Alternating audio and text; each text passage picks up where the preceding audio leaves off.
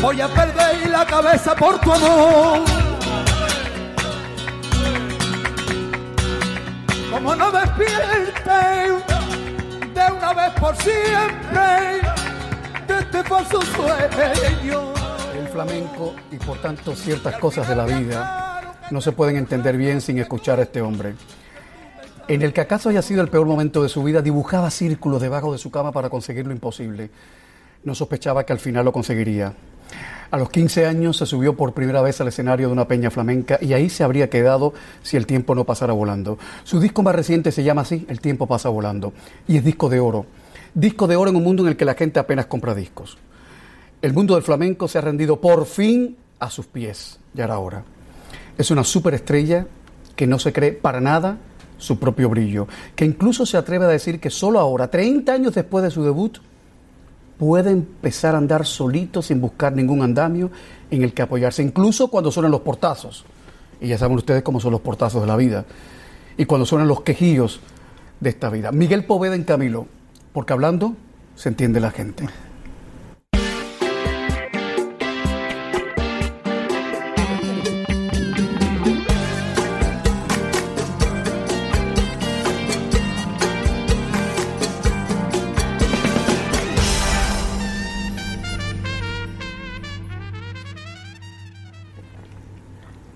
Debo decir algo. Esta entrevista quedaría redondísima si el que estuviera aquí sentado fuera un señor que se llama Jesús Quintero, el loco de la colena. Porque una persona como Miguel Poveda debe ser entrevistado por un hombre como Jesús Quintero. Pero a falta de pan, sabe. Bienvenido, Miguel, ¿cómo estás? Camilo, muy feliz de Nos estar tuteamos, contigo. ¿no? Nos tuteamos. por favor, tuteame. No me Nos vaya a decir. Vale. Ustedes son muy correctos y es maravilloso, pero el tutear es. Tú- me hace más, más joven y más cercano. a Bueno, ti. tú dices ustedes los de CNN, porque los cubanos tuteamos enseguida. ¿Ah, sí? En eso nos parecemos Ah, un poquito bien, a los españoles, sí. Ah, pues genial. Yo Sí. prefiero. El tuteo. Sí, hombre. Después te voy a contar el break lo que me dijo una, una, muchacha, una señora en Madrid en el año 92. Sí. Eh, no lo puedo decir en público. Porque es- vale. Me- luego me lo cuento. por te lo cuento. Miguel Poveda ha dicho que no es una persona de palabra fácil. Eh, yo pienso que si se queda callado, que cante y nos damos por satisfechos. Bienvenido a casa, Miguel. Bienvenido muchas a casa. gracias, muchas gracias, Camilo.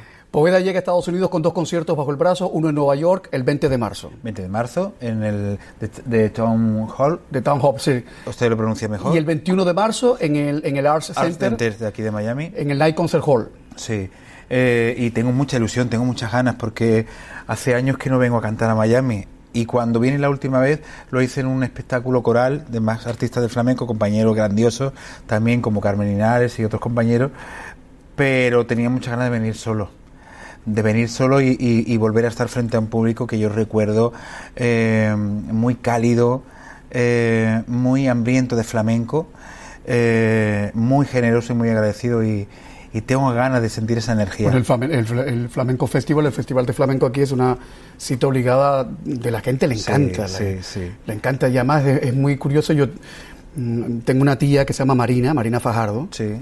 Es cubanaza, cubanaza, que baila guaguancó, pero, pero, pero, pero se desarma con el flamenco. Claro, es que hay similitudes también. ¿Sabes que hay eh, yo que estoy intentando hacer un trabajo que tiene que ver mucho con América y que y, y por el que voy a venir más a menudo? Eh, hay los tangos de Triana que son tenían unas danzas De Triana, del barrio, del barrio de del Triana, barrio de Triana, sí, sí. En los patios, lo- lo- la- las personas mayores, los gitanos de, de- de aquella época, eh, tenían unos bailes que eran un tanto así como lascivos y muy africanos y muy como el guaguancó. Y yo quiero hacer esa, esa unión Sería- entre, sería- el- entre los tangos de Triana chévere. y el guaguancó. Sí, ahí estamos, a ver qué sale. Pero eh, hay mucha similitud, sí, sí. Tenemos muchos más puntos en, en común. Bueno, yo te voy a decir algo. Cuando visité Sevilla hace dos años, yo encontré más similitudes entre los habaneros y los sevillanos que entre la gente de Cádiz. Incluso cuando fui a Cádiz había un negrito y todo en el malecón, pero no me dio La Habana. No te dio La Habana. La- Cádiz me pareció muy, muy pequeñita comparada con La Habana. Pero Sevilla, las narices, los ojos, la el gracejo, el descaro, Sí. es muy habanero. Sí, sí, muy sí, de sí. nosotros también. Sí, sí, muy latino también. Muy latino. Sí, sí, tenemos muchos puntos en común y, la- y a la hora de afrontar la música, ahí, a pesar de la, la- la distancia de kilómetros, fíjate después en la música somos mucho, hay menos kilómetros, somos mucho más cercanos. Afortunadamente. Cada música tiene su idiosincrasia, está, está claro, pero al final hay unos puentes ahí que son intangibles, pero que están y que cuando los cruzamos y nos damos la mano eh, es la velocidad, la, la velocidad, no la, la felicidad máxima, ¿no? Lo que se dice de este hombre, Cantaor con talento y con cara de chico bueno. Eso lo dice Radio Francia Internacional. Bueno. Protagonista de la escena musical española, Diario La Vanguardia de Cataluña. Poveda está celebrando sus 30 años de carrera con un disco doble, con una canción que Poveda la hace más bella aún de lo que es. Y es el mascarón de proa de ese disco y suena de esta manera. Esa es la portada y la canción la van a escuchar de inmediato. Ahí está. Como no despierten de una vez por siempre de este falso sueño. Y al final me aclaro que te Oye Miguel, ¿cuándo y cómo entendiste lo que era ser cantador? Pues la verdad es que ha sido muy progresivo. Siempre he querido ser cantador, desde el momento en que yo vi un recital de cante la primera vez, que yo tenía 16 años, eh, y lo vi en directo, ahí me quedé encogido en la silla y dije, yo quiero ser y hacer lo que está haciendo esa cantadora, ¿no? Que estoy viendo en ese momento. Ahí lo tuve clarísimo.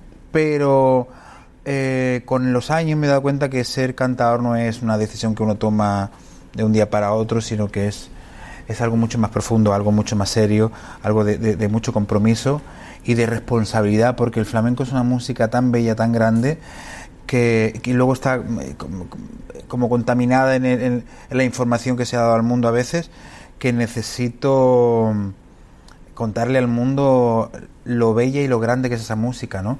A través de la guitarra, yo no la toco, pero mostrar que, que a través de la guitarra hay un universo de belleza y de emoción impresionante, la danza también, y que tiene elementos que son naturales, ¿no? Las palmas, que son elementos de eh, las manos, humano, la voz humana, la guitarra, que es de la madera, de la tierra, eh, en fin, es una música muy grande y ahora con los años me di cuenta que ser cantador es algo que, que le debo a Dios, a la vida, al universo, ¿no? Hace seis o siete años en República Dominicana, Diego El Cigala me decía, tú puedes falsear en el mundo de la música, tú puedes ser, puedes hacer lo que quieras, puedes engañar, menos si hace flamenco. Se te va a ver la pluma ahí, se te va a ver las tripas, se te va a ver todo. Totalmente, por Se eso nota. es tanto el respeto y el miedo que a veces eh, da esta música, cuando además con los años tomas conciencia del valor artístico, de la importancia que tiene esta música y porque además es con, pues eso que hay donde te, quedas más al descubierto. Yo a mí me gusta hacer otras músicas, me soy inquieto, he crecido en un ambiente de, diversidad eh, y me lo paso bien, pero cuando voy al flamenco, cuando vuelvo a mi núcleo, ahí hay una cosa, una, una, una cuestión de, de tensión que es diferente a, lo que experimento con otras músicas, ¿no? No, y también que hay mucha gente en el mundo del flamenco que es muy sectario. Lo vamos a dejar ahí para que no se pongan bravos. Porque me pregunto, ¿todavía algunos cuestionan en plan recochineo si lo de Rosalía es flamenco o no? Pero es que es irrelevante eso, ¿no? Por supuesto, a mí, yo a mí me interesa la emoción, me interesa las sensaciones que me produce un artista, ¿no? Y a mí Rosalía me produce sensaciones bonitas. Eh, tampoco es que la he seguido mucho, pero en lo que he visto eh, le he intuido mm, que es muy artista, que en el escenario si- siente que es suyo y que ha sabido meter en su coctelera pues todos eh, el amor que tiene hacia la música urbana, pero también hacia el flamenco Y emociona. y se ha construido a sí misma, tiene personalidad y un artista con personalidad, pues por lo menos es digno de, de valorar, ¿no? Luego el tiempo también pondrá las cosas sobre... Sí. Oye, antes de empezar a repasar tu vida, y que conste, yo pregunto eh, hasta donde sé que se puede preguntar. Nada, tú Como- lanza. No, como decía mi tía abuela es que a veces, chico, llega donde el cepillo no toca. Qué bueno. Eh, y tú respondes lo que quieras y hasta donde puedas. Por favor. Pero antes de eso, una pregunta, ¿por qué defiendes tanto el cante tradicional si la fusión puede ser maravillosa? No, no, la fusión es maravillosa y de hecho el cante tradicional es una fusión de... Eso de- te iba a decir, es ya lo que llega a nosotros ya está fusionado. claro. Exactamente, de muchas culturas, un crisol de, de, de- de culturas que se dio en Andalucía y de, y de en fin, y, y tiene mucha reminiscencia de griegas, ara- arabescas, por supuesto, eh, de los campesinos andaluces, los gitanos, todo eso, toda esa mezcolanza ha hecho esa música que es el flamenco.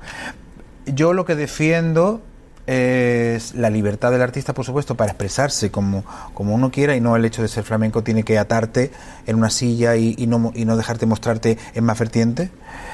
Pero también a su vez eh, entiendo que las músicas populares tienen que estar ahí protegiéndose, es un valor eh, muy valioso y que a mí me gustaría inculcarlo también a, a, las nuevas generaciones, ¿no? Tener, poner en valor lo que es la música popular, la música tradicional, pero no, no someterlo a que solamente pueda hacer eso. Luego puedes abrirte al mundo porque es maravilloso, como te explicaba al principio, tender puentes y, y, nutrirte de otras músicas. Tú mismo eres muy ecuménico, ¿no? Te has, te has atrevido con, con, con muchas cosas y muchas músicas. Sí, yo soy inquieto, soy eh, quizá a veces atrevido, osado, no sé pero me gusta compartir, me gusta aprender, me gusta acercarme a, a músicos de los que yo sé que voy a tener una, una, experiencia positiva para mi espíritu, para mi alma, que es un alimento para, para mi crecimiento personal y artístico. ¿Y por qué me voy a coartar en ese sentido? Además, ¿no? la vida es muy corta. No, por eso. Venerado por sus seguidores, respetado incluso por los críticos más puntillosos, Miguel Poveda ha compartido lo suyo con Chabela Vargas, María Dolores Pradera, Paco de Lucía, Pedro Almodóvar, Alejandro Sanz, Joaquín Sabina, Serrat, Ana Belén. Eh, ¿Es cierto que jamás asististe a una escuela de canto, una academia de música? ¿Eso es verdad? No, jamás. Eh, para no mentir, fui una vez o dos veces, ¿Y te echaron? a una clase. No, a una clase cuando tenía 14, 15 años. Pero no sé, me aburría, no entendía que tenía que ver eso con, conmigo y, y no, no fui más. No, no he hecho clase de canto ni, ni, nada. Tendría que haber estudiado solfeo porque tuve la oportunidad durante un tiempo de hacerlo y no estaba en otra edad, en otras cosas. Yo quería escenario. ¿Te de eso? Sí, porque el tiempo hay que aprovecharlo. Todo el aprendizaje es, es bueno, ¿no? Pero bueno, mi aprendizaje, mi, hoy día también pienso, por sacar el, el lado positivo, que bueno, mi nocturnidad de aquellos años también me enseñó otras cosas. Estás hablando de tu, de tu etapa golfa. Mi etapa más golfilla. Eh, golfilla. Que la hemos tenido todos, ¿eh? Sí, sí. 18, 19 años, ¿no? Más o menos por ahí. No, más, más. Bueno, 20, 20 y tanto, sí. Piensa, Camilo, que cuando yo gané la Unión con 20 años y hice una película con Vigas Luna. La y, teta y... Y la luna. Y la luna. Y me dieron... Con dos... Vigas Luna, que es el, el, el pornógrafo más elegante de España. ¿Cómo lo sabes? Eh, bueno, bueno, porque uno también fue golfo, ¿no? y entonces ahí, que tenía yo dos duros más de los que solía tener, eh, yo me juntaba con los, con los, en Barcelona con los músicos del tango. Que a mí el tango me fascina, me encanta, soy un, un enamorado del tango. Y ellos salían por la noche, hablaban de Buenos Aires, y yo visualizaba Buenos Aires eh, a través de sus conversaciones, y, y, y cuando se tomaban dos copas, y luego cantaban y tocaban la guitarra, el bandoneón, y yo era feliz. Claro, claro. Y entonces no perdieran la noción del tiempo y de repente pues se hacía de día y pero bueno. ¿Y tu madre no iba al, al otro día por la mañana no iba a clase de nada. Sí, pero para mí fue una clase también. Hombre, claro. El estar rodeado de esa música. Aun cuando dice que se ha ido construyendo poco a poco y que sus grabaciones de cuando era un adolescente eran malas, yo creo que algo tendría este, este hombre. Les, les sugiero lo siguiente antes de ir a publicidad. Eh, la publicidad creo que duran tres minutos por ahí. Cuando regresemos vamos a cerrar todos los ojos. Esto parece una clase de motivación personal que yo tanto odio. Cerraremos todos los ojos e imaginaremos la casa en la que creció Miguel Poveda, en un barrio de inmigrantes en Cataluña, el barrio de Bufalá. Eh, imaginemos a esa madre, a doña Felicia, que le hubiera querido ser bailadora. Imaginemos los discos que ella ponía de flamenco a Bambino, El Pescailla, Lolo y Manuel, Manzanita. Tijerita, ¿es verdad que Camarón fue el que le puso tijerita a, a Tijerita? Sí, sí, sí, sí, eso cuenta siempre de Tijerita. ¿De verdad? Que, que, que decía que como cortaba los cantes... Los, los cantes no los terminaba. no los terminaba, decía, como una tijerita, le puso tijerita, ¿no? Bueno, imaginemos esa casa e imaginemos a ese padre del que poco habla, Miguel, le tendré que preguntar, ese padre suyo que oía al mismo tiempo a Alan Parsons Project, a Pink Floyd, a Supertramp, y vamos a imaginarlo como ese, era ese Miguelito de entonces... medio golfo que en vez de ir a la discoteca prefería ir a los tablaos eh, flamencos. Estamos de vuelta enseguida. Lo mejor está por llegar. y que guarda los corazones.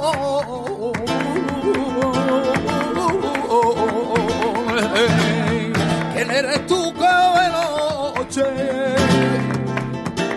me viene a visitar?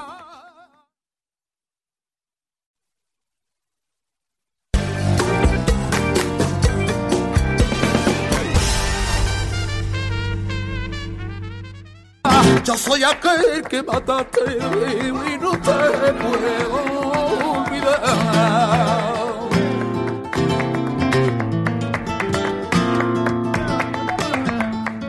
como fruto que en la rama. Miguel Poveda, encenen en español. Con el numeral Camilo Poveda ustedes participan. ¿eh? Si quieren tocar todos los palos, pues, eh, no sé, los palos en el tema del flamenco, por Dios. Tienen unas mentes. Numeral Camilo eh, Poveda. ¿Alguien es capaz de tocar todos los palos? Es muy difícil, ¿no? Es difícil, porque siempre hay algunos que se, que se adaptan más a tu, a tu forma, a no ser que seas el más camaleónico del mundo. Hombre, a mí Camarón, por ejemplo, me gustaba por todo. En su época primera, sobre todo con Paco de Lucía también, que además tenemos que decir que Paco de Lucía hace seis años que se fue, o- hoy me parece que ha hecho seis años que se fue.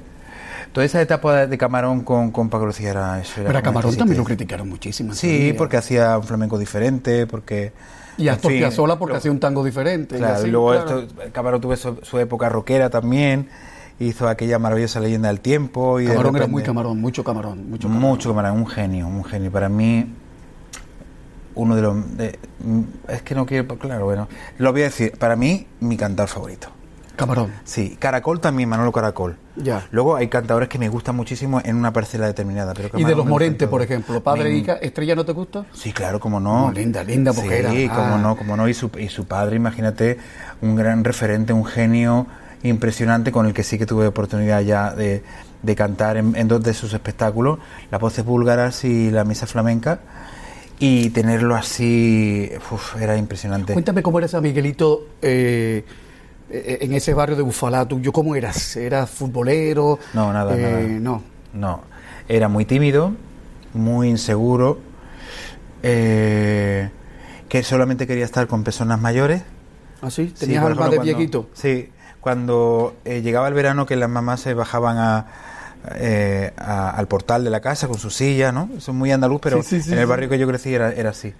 Eh, los niños estaban jugando en la plazoleta, eh, a lo que sea, a las canicas, al fútbol, a lo que sea, y yo me gustaba estar con, con la gente mayor, escucharles hablar. Y era tímido, y luego además como era muy blandito, muy... ¿Cómo, cómo decírtelo? un tanto amanerado, ¿no? ¿Sabes? No muy amanerado, pero sí que era muy frágil. Te entiendo. te entiendo. Entonces, claro, los niños me decían de todo. ¿Y, tú, tú le respondías o simplemente No, los ignorabas? No, no los ignoraba, no lo se- agachaba la cabeza y tiraba para adelante. Cuando mi madre recuerdo que me mandaba a veces a mi madre me mandaba a hacer todos los recados, a comprar el pan, a comprar la fruta, me tenía de recadero. y tenías que tener tú Porque- solo por el barrio entonces. Claro, entonces yo daba una cuando sabía que por una calle eh, se juntaban todos los niños de mi barrio, yo tenía que dar una vuelta grandiosa, ¿sabes? Para mi madre decía, ¿cómo has tardado tanto? ¿Alguna vez te has reencontrado con esos chiquillos? sí, muchos. Y ahora, No, eh, a ver, me adoran. ya, ya te entiendo. Eh, ¿Y tu padre? Y mi padre, una sensibilidad muy especial. ¿No le importaba que tú tuvieras ciertas maneras, ciertos manerismos? No, bueno, al principio, cuando yo le confesé que yo era homosexual, él, mm, claro, ellos no estaban acostumbrados, no habían, no tenían información. Habló hace 26 años, ¿no? Que yo lo expuse en casa. Perdón, perdón, por darle a el cuento completo, porque hasta donde yo sé, Sí. tú le dijiste a tu hermana, ayúdenme. Claro. En ese, y, y- pero ¿cómo lo he- sabes? hecho un discurso tan elaborado que las hermanas se durmieron. Eso es Durmieron. verdad. Me dejaron solo. No Muy fuerte, ser. Camilo. Sí, sí. Ay, pero yo tenía 20 años, digo, mi mamá me mata. Y favor, ayudarme, por favor, porque yo ya se lo había dicho a mis hermanas. Pero, pero ¿por qué elaboraste tanto el discurso de decir, oye, que soy gay? Ah, Porque no sabía cómo, yo no tenía preparación, ni, Ya, ya, ya. Ni, ni sabía cómo afrontarlo, ni sabía cómo mi madre iba a reaccionar. ¿Y cómo, cómo reaccionó la vieja muy primero? nervioso. Lloraba, lloraba, lloraba, lloraba, lloraba. Bueno, porque no conocía eh, qué era este mundo, ¿no? ¿Y tus hermanas durmiendo ahí se, Y se mis hermanas se aburrieron? quedaron dormi- dormidas y yo- mi madre llorando. ¡ah! Y yo me giro para decirle a mi hermana, di algo tú. Y cuando voy a decirle si estaba frita, Mira, estamos viendo fotos de la familia. De, de- pero una niñez, en términos generales, Miguel, que tú echas de menos todavía, porque has dicho, eh, no sé si recuerdas, el mundo, el diario El Mundo te preguntó qué te gustaría eh, si pudieras retrotraer el tiempo, de echar para atrás. Eh, no sé si te acuerdas lo que respondiste. no. Te lo preguntó en 2018 y tú respondiste, me gustaría tener 15 años, pero con dinero. Ah, sí, eso dije. Sí, sí. Lo que infiero que no fue una infancia del todo desagradable, ni mucho menos, ¿no? No, no, no. Bueno, no fue todo lo agradable que yo hubiese querido, pero tampoco desagradable. Es decir, eh, en casa quizá había al- alguna escaseábamos en, en, en algunas cuestiones, pero bueno, había mucha música y, Eso y ya es. eso era un alimento para mí. Y, y luego pues tengo dos hermanas maravillosas también. Eh, mi padre que era un, un sol, mi madre que cuando ponía los discos de los artistas que me gustaban a mí, yo ahí era, era, era feliz. Pero bueno, normal, una infancia muy Yo creo muy que con el tema de la infancia la gente exagera mucho, que siempre dicen la patria del hombre es la infancia. Yo no sé, yo creo que hay mucha mistificación con eso. Primero porque los niños somos muy crueles. Todos los niños son muy Sí, crueles. muy crueles. Donde hay crueldad no puede haber paraíso. Entonces yo creo que la gente inventa mucho con su infancia. Yo de la mía lo borraría todo. A todo. Todo, Fíjate. pero todo, todo, todo. Llegaría a los veinte y pico de años, todo lo demás borrado. Entonces la gente me dice, mi psiquiatra me dice, pero estás loco. Bueno, es lo que yo, es lo que hay. Por eso vengo a vértelo. Por, por eso es que te pago todo. Por eso que te pago. Se suele decir que el flamenco es machista y homófobo. ¿Cierto o falso? Para mí es falso. Eh, hay sectores, pero como los hay en todos los, en, en todos los ámbitos, ¿no? O sea, eh, yo no he sentido por parte de mis compañeros ningún rechazo ni algún comentario, pero falta de formación de esa persona en concreto, ¿no? No porque el mundillo del flamenco en sí. sea- No, el flamenco afortunadamente ha ido adaptándose a los tiempos, ha ido creciendo y ha ido creciendo en mentalidad también, ¿no? Y en todo. Por supuesto, hay sectores, ¿no? Como te digo, pero el- en líneas generales, si yo dijese el flamenco es homófobo machista, mentiría. Eh, porque la gente cada vez está mucho más concienciada, mucho más sensibilizada con todo, ¿no? Eh, hay cosas que mejorar, por supuesto, Como en todo. pero ahí estamos. Voy a hacer una última alusión al, al tema gay, eh, pero Sí. después de la publicidad porque me están pidiendo publicidad. Ok. Y, y- y- y a- mm, alto y claro lo digo, voy a hacer otra alusión al- al- al- al- a la militancia gay de mi invitado, porque mi invitado hacía algo cuando no se percibía mm, o se percibía como rarito, como diferente, que puede que mm, algún adolescente que está viendo el programa también lo haga. Y no hace falta hacerlo, para nada, porque todos somos diferentes. Publicidad, estamos de vuelta.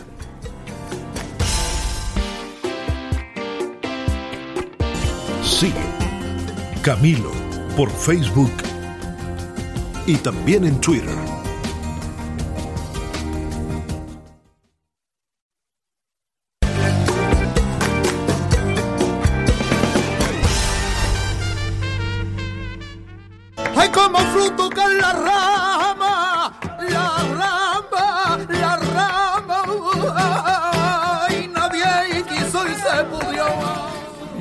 Celebrando sus 30 años de carrera en CNN en español. Hay un momento maravilloso en los 30 años de Alejandro Sanz en el Bernabéu. Fue en el Bernabéu, ¿no?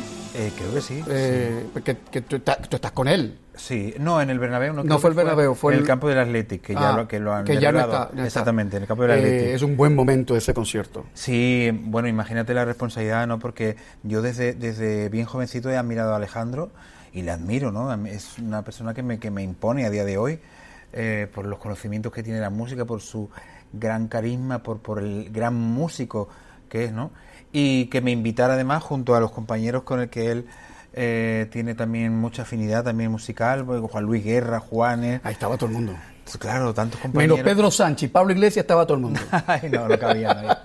No cabía, no cabía. Eh, cada día caben menos en los lugares, pero bueno, eso lo dejamos allá. Oye, hay una versión de Solo pienso en ti. ¿Piensa en mí, no? ¿O solo piensa en No, de Solo pienso en ti, la de Víctor Manuel. ¿Cómo era eso? Solo pienso en Hey, ti. solo, pienso en ti. Ah, no recordaba. Juntos de la mano, se les ve por el jardín. Que- que es una canción muy linda. Sí, fíjate, no recordaba. Me has llevado a la Ah, pero ahora no sé por qué pensé en esa canción. Sí. Eh, decía yo en la letrilla de la, de- la gente decía, esto hablan como locos, sí, es así. Eh, decía yo en la letrilla de entrada al programa que en el que acaso haya sido el peor momento de su vida, eh, Miguel dibujaba círculos debajo de su cama para conseguir lo imposible, pero no, yo estaba errado. Quien dibujaba esos círculos era su madre, era su madre. Eh, ¿Por qué lo hacía? Según me cuenta mi hermana, que era para curarme, ¿no? De, de la homosexualidad. Sí. que eso, lo, eso se lo contamos ahora a ella y se muere de la risa. ¿No? De 27 años después. Pero en aquel momento lo que le decía a la gente, Pero- ponle esto y yo lo hacía todo. ¿Pero eran círculos con una tiza o...? Con sal Ah, con sal. y limón, por lo visto. Ya. Una chorrada de la más grande del mundo, porque ella puede echar ahí kilos de sal, ya puede echar limonares, los que quiera que la cabra tire al monte. Oye, eh, Miguel Poveda eh, ha sido padre a través de, de una señal de un vientre de alquiler. Bueno, ese te- esa terminología... Eh, yo sé, eso hay que la- matizarlo. Vamos a decir normalmente gest- eh, se gestación subrogada. Subrogada, sí. subrogada. ¿Cómo está Ángel? Ah, increíble. Es un, un amor increíble. Es un niño muy. Bueno, claro, yo soy padre, voy a decir, pero muy especial. Eh, nos amamos. O sea, es desde que por la mañana. eh, lo primero es te amo, te amo, te amo, yo te amo más, no, yo te amo más. Es un niño que estaba obsesionado con los dinosaurios y, y con una sensibilidad. Me recuerda mucho a mi padre. Esa foto es muy linda, ¿eh? Ah, y, mira, y, sí. y, y- cómo ve que tenga dos papás.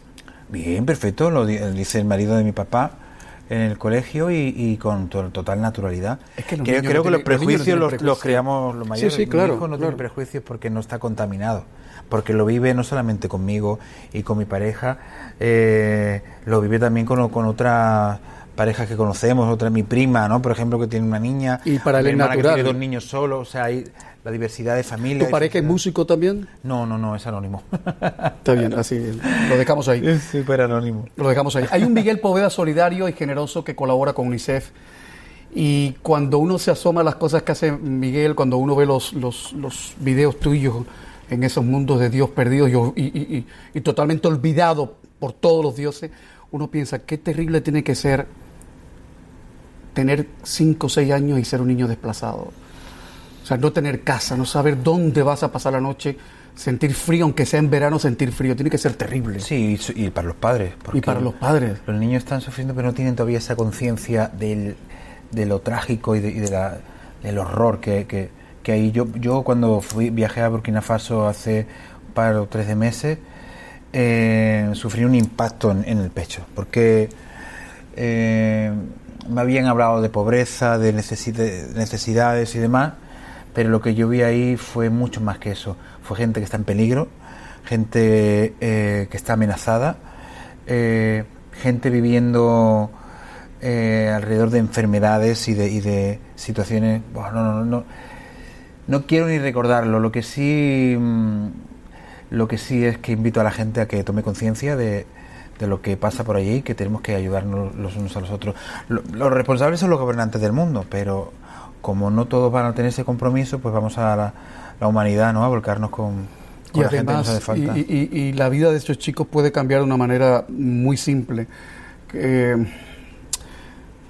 con 20 dólares mensuales que usted, que usted done, o menos. Y o menos, y menos. Y menos. Mm, tengo el caso de una persona, no sé si pudiera contarlo acá y no sé si lo va a querer que lo cuente, pero no digo el nombre, que gracias a, a la aportación que hacen, las señoras de una aldea africana, de una sensala, Sí. ya son empresarias, han comprado sus máquinas de coser y le han dicho a los hombres, hijo, a volar, que ahora nosotros somos las que mandamos acá.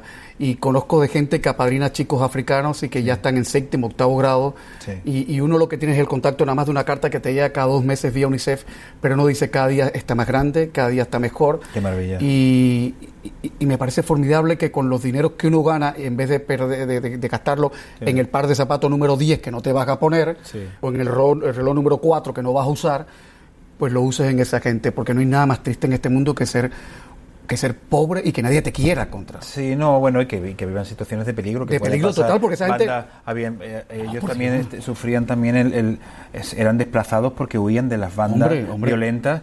Y, Y en África que las niñas no tienen ni, ni, ni- ni- baños, ni servicios no, no, sanitarios. no, no, o sea, era- yo vi una, una, una parte que eran como habitaciones, montículos muy pequeños, donde vivían seis o siete familias con muchos bebés. Eh, y no había una cama, no había una mesa, no había una silla, no había y, uno, y uno se queja. nada, no, no, no, ni luz, ni agua con un queja. calor, no. Y uno se queja. Y hay que darle visibilidad a eso para que la gente tome conciencia. Antes de los tablaos, este hombre descargaba camiones llenos de tuberías. Trabajó un par de años en una fábrica de cerrojos. Me imagino que ahora quiere todas las puertas abiertas de par en par. ¿Cómo lo sabes? Eh, te queda mucho por hacer, me imagino. Yo espero que sí. Yo espero que sí, porque bueno, al final, sin darme cuenta, he cumplido 47 años y oye, ya, po- ya poquita broma, y ahora ya la vida va en serio, ¿no? Que decía Gil de Sí, Viedma. sí. Pero aún así, quiero que me quede por hacer lo mismo que me quedaba por hacer cuando tenía 20 años. Tengo ansia de aprender, de crecer, de ver, de compartir y, y siento que me falta vida, que me falta tiempo, ¿no? Pero sí, sí, espero que la vida, dentro de lo que me quede, que bueno, que también tampoco es que se tenga 80 o 90 años, ¿no? Pero dentro de, que ya no tengo 20, espero que me ofrezca mucho aprendizaje y, y muchos momentos buenos. Voy a reiterar que Miguel viene a Estados Unidos con dos conciertos bajo el brazo. El primero va a ser el 20 de marzo en el Town Hall de Nueva York y el 21 de marzo aquí en Miami en el Art Center, en el Night Center Hall, en el marco del Festival Flamenco. Publicidad y estamos de vuelta. Cuando regrese, ¿qué hacía Miguel Poveda en Ramallah, Palestina? Ya volvemos.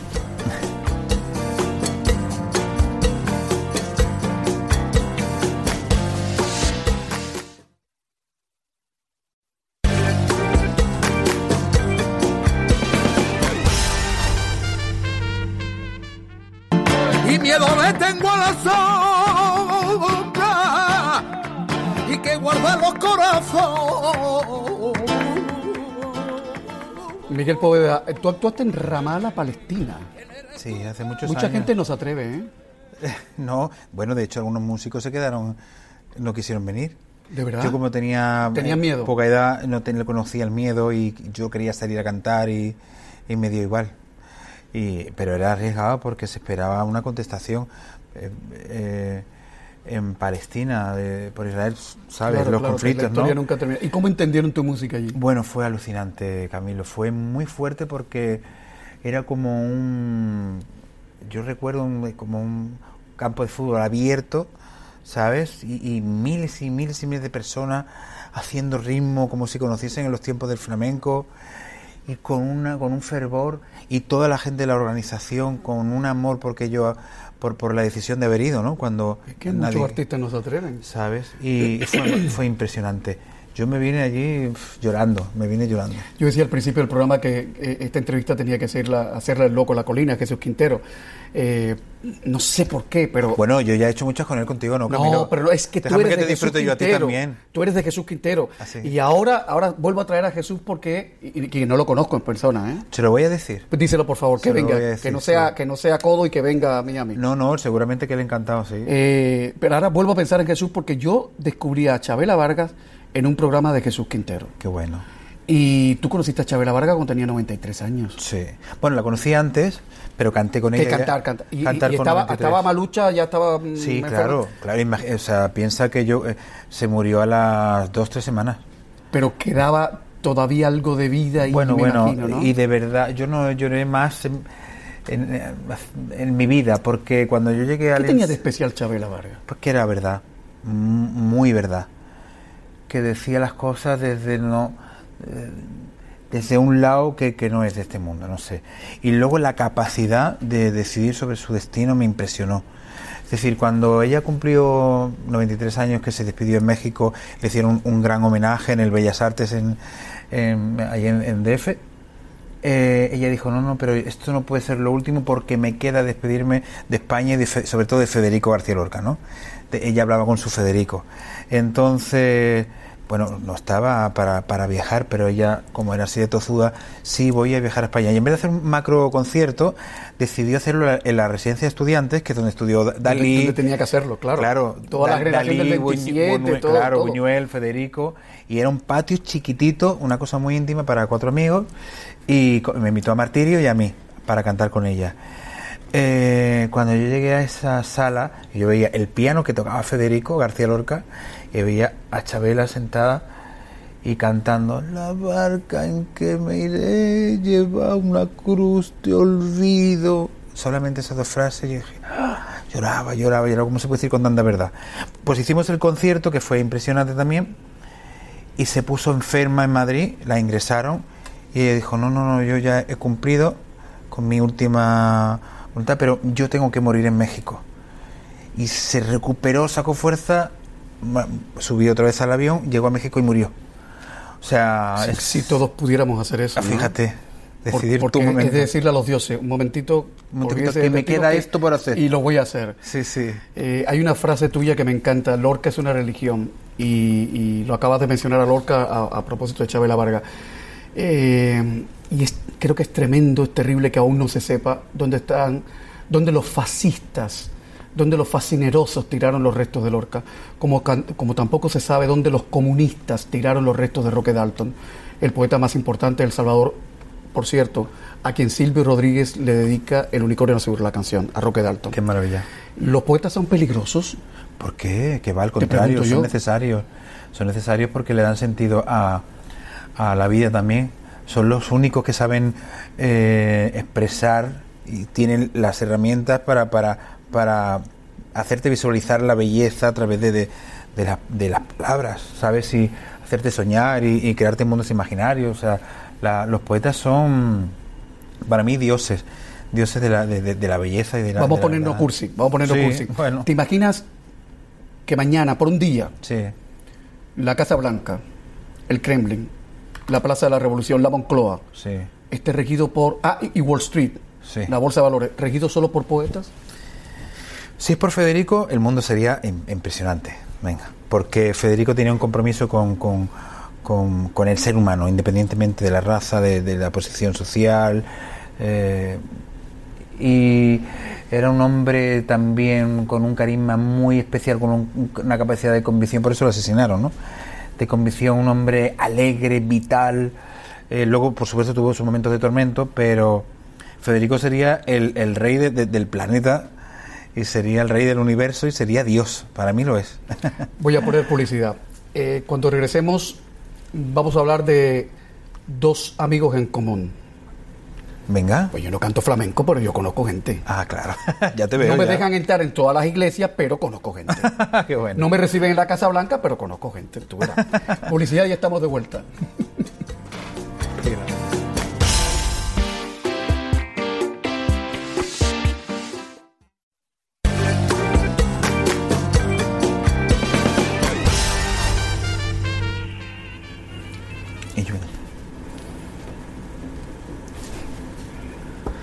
Ay, este amor es como un mal, algo que se va a escapar y no, no, no cabe en mi pecho. Eso es Pancho Céspedes. Sí. Para mantenerme vivo necesito es el motivo que en ti yo encuentro. Cuando ya no pueda más, voy a salir a volar. Ahí voy a buscarte. Y cuando tenga tu amor sincero, volverá la luz de nuevo a mi universo. Tu amor es como un río que baña el cuerpo. Qué maravilla, qué maravilla. sé que te gustaría cantar algo con Pancho Céspedes y con, Bueno, y con Chabuco. Bueno, con Chabuco he cantado, allá en Bogotá también, con la Cha- Chabuco es un tipazo. Lo amo, es un amigo. Y además, como se le da el bolero a Chabuco. ¿no? No, impresionante. Yo canté dos boleros con él Se le da que vaya. y me emocionó y luego estuvimos en su casa hasta las, las mil y me improvisaba canciones, ¿sabes? Con mi nombre y un tipo i- espectacular. Pancho Va a cantar conmigo en el concierto, lo he invitado. Ah, ¿va a estar acá? Sí, el día Ah, 21 chévere. es uno de los invitados. Hay otros que son sorpresas. Ya, como es sábado, puedo ir. Ah, que pues lo vas a ver. Dile a Chabuco que voy. Oye, sería, sería el palo. Y Pancho, imagínate. Sería el palo llevar a Pancho al, al- al- al concierto. Ah, bueno, yo no lo sé, pero yo nada más que verlo así, aunque fuese de lejos. Pancho. Pancho vive aquí en Miami, a ver si lo buscamos. Ay, me encantaría. tiene un- tiene una cosa con Ana Belén preciosa. Bueno, con Ana Belén. eh. Ana Belén es como, como Meryl Streep, que abre la boca y todo lo hace bien. ¿eh? Sí, yo la amo también, Ana. Oye, eh, mira, mira, mira, que la gente está escribiendo. Eh, Martín Velázquez pregunta si es verdad que el cajón flamenco es de origen peruano. Lo pregunta desde Fort Myers, aquí en Florida. Yo tengo entendido que sí. Que sí. Y que Rubén Dantas fue el- un poco el que introdujo el, el Ah, yo pensé que era al revés. Pero no te puedo decir con certeza. Yo pienso que sí. No, no, por mí nunca te guíe. Eh, Eda dice que ser humano más maravilloso tienes hoy, Camilo. El flamenco es vida en Miguel Poveda. Dios lo bendiga y bendiga su obra de amor. Muchas gracias. Patricia Susanga dice que eres tu fan número uno desde Bogotá, Colombia. Ay, mi Patricia. Miguel Poveda lo máximo, Ana María Carvajal. Y Sandra Escobar dice felicitaciones. Todos tus invitados son excepcionales, eh, pero Miguel es especial. Saludos desde Bogotá, Colombia. Ay, qué maravilla. Eh, Miguel, quedan dos minutos de programa nada más. Para Ángel, que tiene ahora cinco años. Sí. Bueno, en abril va a cumplir cinco años. ¿Crees que, crees que, que lo que le vamos, ya sé que esto está cambalache, patas arriba, pero ¿tienes esperanza de que, de que esto pueda mejorar este mundo en, el- en el que estamos? Esa es mi tarea, esa es, es lo que yo le inculco, lo que le, lo que le digo, su compromiso con el planeta, con el medio ambiente, con el ser humano, eh, los valores que, que creo que tiene que tener eh, este planeta. que- ¿Cómo te que- dice papi o papá? Eh, papá, te amo. Papá. Sí, papá, y te amo, te amo. Qué bonito que te lo digan en la cara, porque después uno crece y te cuesta tanto decirle a alguien cómo me gusta lo que tú haces, cómo te quiero, cómo te Ah, amo. no, no, no, ahí tengo, ahí tengo el universo, porque me hizo una cosa de verdad impresionante. Que eres el mejor, qué cara tan bonita dice? tienes. Sí, sí, sí, te amo, te amo, te amo, te amo. Tú no sabes que te amo. Sí, sí, además te lo dicen en la calle, donde sea. Oye, eh, dale un abrazo de mi parte. Ay, sí, de tu parte, Camilo. Eh, y a Jesús y- Quintero también se lo daré. Y díselo a Jesús Quintero. Sí, lo veo. Muchas cosas buenas. Igualmente para ti, Camilo, y para tu familia, para tu gente. Muchas cosas buenas. Buenas noches. Buenas noches, buena suerte a todos. Espérate que hay un tiro de arriba. Espérate que vamos a poner música. Ay, como fruto que en la rama,